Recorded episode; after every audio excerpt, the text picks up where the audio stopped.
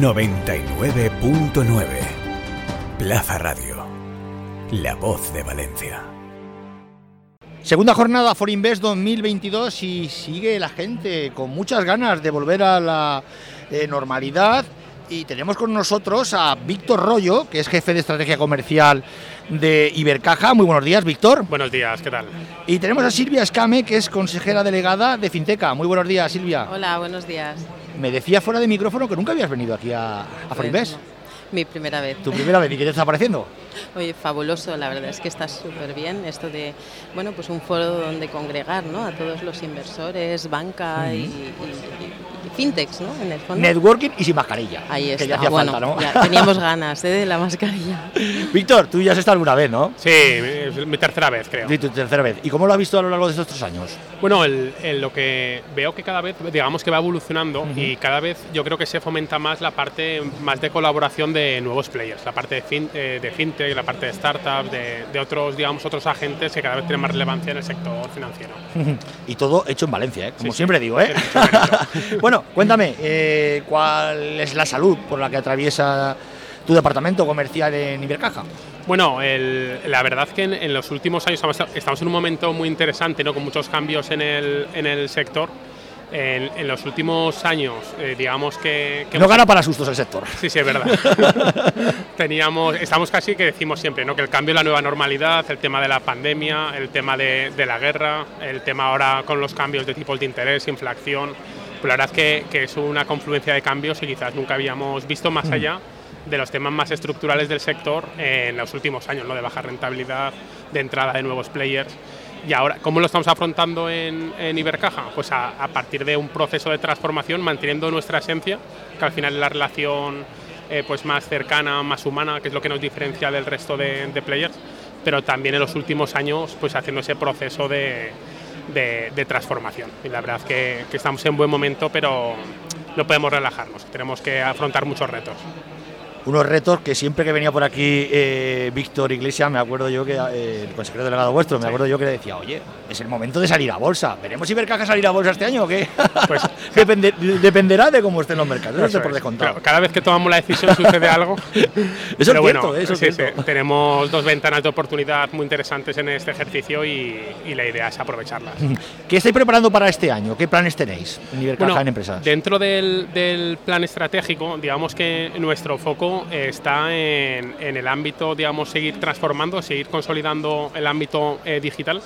Y en el ámbito más eh, de negocio nuestro foco es el segmento empresas, eh, personal y privada y luego foco en el ámbito de, de seguros. Digamos que seguir, digamos, manteniendo esa doble velocidad entre la consecución de resultados a corto plazo, pero a la vez ir transformando no solo en el ámbito digital, sino nuestro modelo de negocio para adaptarlo al, al consumidor y a los distintos grupos de interés.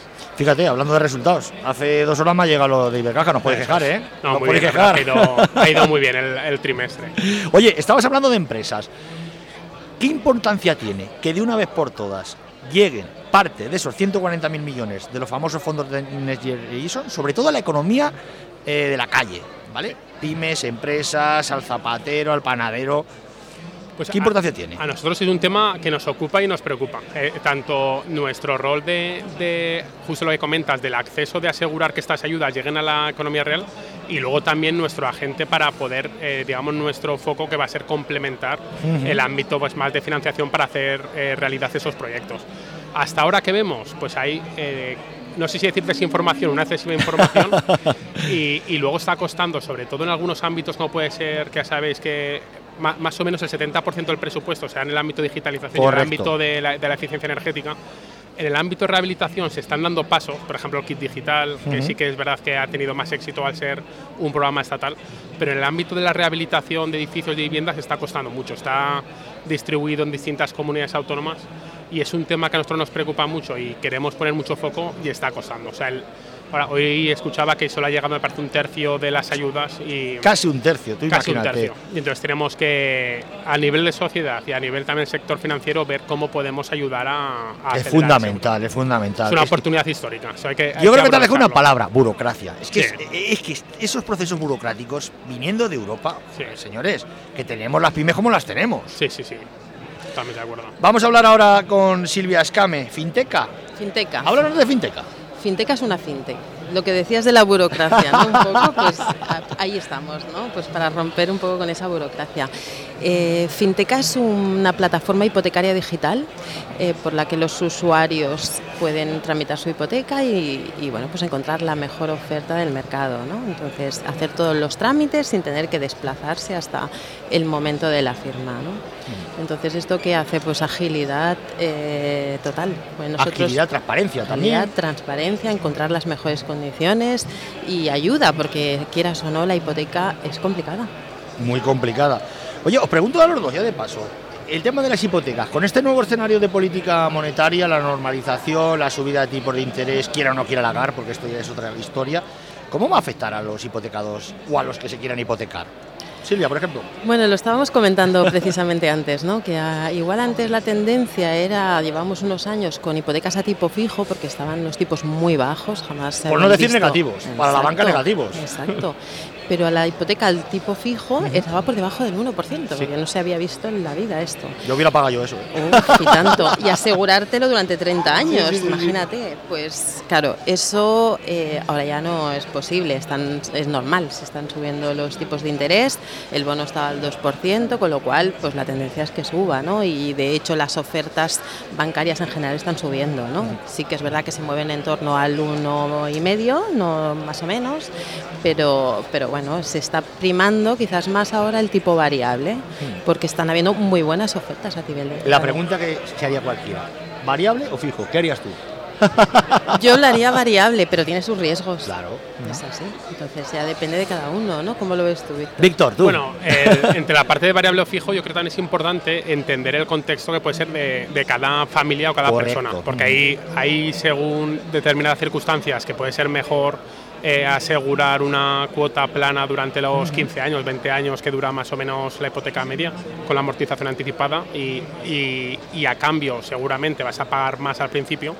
Y en cambio hay otros, eh, otras familias, otros particulares que pueden preferir eh, pagar menos al principio y luego sabiendo que lo natural pues quizás es que vas a ir recibiendo más ingresos a través de tu carrera profesional. Entonces es importante echar bien los números y ver las ofertas que tienes de tipo variable o de tipo, de tipo fijo. Es que no hay que olvidar que meterse una hipoteca es la mayor inversión que va a hacer un ciudadano de a pie mínimo 30 años, 20, 30 años. Sí. O sea, hay que sacar números. Así es. Víctor, es que la banca no gana para, no sé, ya no sé cómo decirlo, hiperregulación, eh, competencia fintech, competencia big tech, los tipos negativos. Joder, ¿qué más os puede pasar ya? Bueno, porque lo, decías tú antes de lo natural, lo natural son que los tiempos tienen que subir. Sí, nosotros, eh, un tema también para llamar al optimismo, eh, y nosotros nacimos el mismo año que Graham Bell hizo la primera llamada por teléfono. Qué bueno, cierto hace, es. Hace 145, 46 años de historia. Entonces, en, estos 146 años de historia han pasado muchas cosas. Eh, guerras mundiales, guerra civil, crisis del petróleo, crisis financiera y siempre hemos sido capaces de adaptarnos. Entonces eh, estamos en un momento de inestabilidad, pero, pero la banca siempre hemos demostrado esa capacidad de, adaptarnos, de resiliencia. Y yo creo que estamos en ese momento, en, colaboración, pues por ejemplo, en colaboración con, con, FinTech, en nuevas formas de trabajo, nuevas formas de aproximarnos a, a los clientes, nuevos modelos de negocio, productos, distinto tipo de precio y estamos en ese proceso de, de, adaptación. Silvia, porque la fintech son aliados de la banca, no son competencia de la banca. Totalmente. O sea, hay un concepto que parece que, venimos a tirar al suelo la banca. No, no, no. Venimos a colaborar y ayudar y, es lo que estamos haciendo.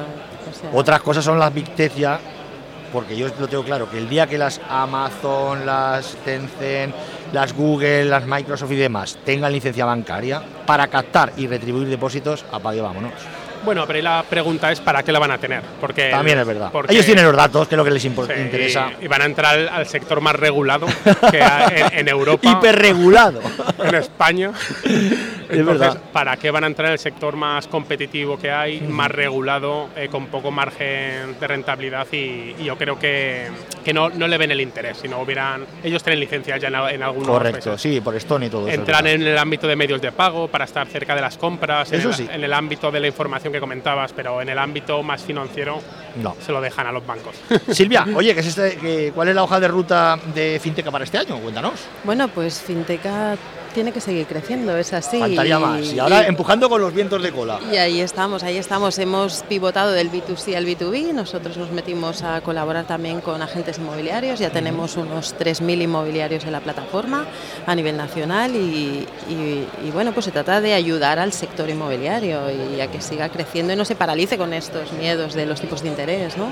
Un sector, un sector inmobiliario que yo, yo eh, desde mi punto de vista, considero que está en plena catarsis. ¿no? Están apareciendo nuevos players. Están apareciendo, por ejemplo, eh, eh, los alquileres de rentas, están apareciendo el, el, el Back, que vuelve de nuevo. Bueno, hay mil, mil y una. ¿eh? Los coworkings, los co-living y todo esto. Bueno, es que en el fondo comprar es complicado, porque no todo el mundo puede permitirse hacer una hipoteca de 30 años. Entonces, por eso están saliendo soluciones que ya existen en otros mercados y cada vez el mundo PropTech también pues está dando relevancia ¿no? para, para, ayudar a la gente joven o que no tiene recursos ¿no? para comprar. Por eso, bueno, nosotros también colaboramos desde la banca también hasta con otras financieras pues que a lo mejor compran con un co-living para, para financiarle al cliente en una especie de alquiler con, con compra. ¿no? Entonces buscamos soluciones que haya en el mercado para poder financiar pues hasta el 100%. Oye, vosotros que sois más jóvenes que yo, ¿por qué no hay una cultura de alquiler aquí en España como en otros países de, nuestro entorno? Yo soy de Cuenca y en Cuenca eso de alquiler, es decir, mi padre me decía, no alquiles que es tirar el dinero cómprate el piso y yo te ayudo al principio. Porque no existe esa cultura aquí en, España. Además, es curioso que no cambia. Justo, justo esa semana pasada me llegó un informe y sigue totalmente estable en los millennials, en la generación Z, de igual. Eh, otra, pueden tener más fácil o no el acceso, pero todos tienen ese deseo yo creo que es algo muy arraigado, muy cultural. Que pasa de, abuelos a, padres, a nietos, a hijos y, luego, También es cierto que se ha demostrado que luego en un momento que es muy relevante, que es cuando te vas haciendo mayor, pues tener un inmueble en propiedad, es cierto que además están saliendo nuevas soluciones que te puede facilitar el acceso a vivir mejor durante más, más tiempo. ¿Tu opinión al respecto? ¿Por qué no está arraigada la figura del alquiler? Porque el alquiler sigue siendo carísimo. y tienes el dinero, ¿no? no, fuera broma. Pero te sale, hacemos muchas comparativas, y es que te sale mucho más barato hacer una hipoteca. Sí, y, y, además la propiedad será tuya tarde o temprano. Y siempre, siempre están los padres para aportar al principio. Y, algún momento heredarás. O sea Algún momento, cierto es. Nos quedamos con las palabras de Silvia Escame, consejera delegada de Finteca. Muchísimas gracias, Silvia. Y con Víctor Rollo, jefe de estrategia comercial de Ibercaja. Muchísimas gracias, Víctor. Muchas Un placer. Gracias.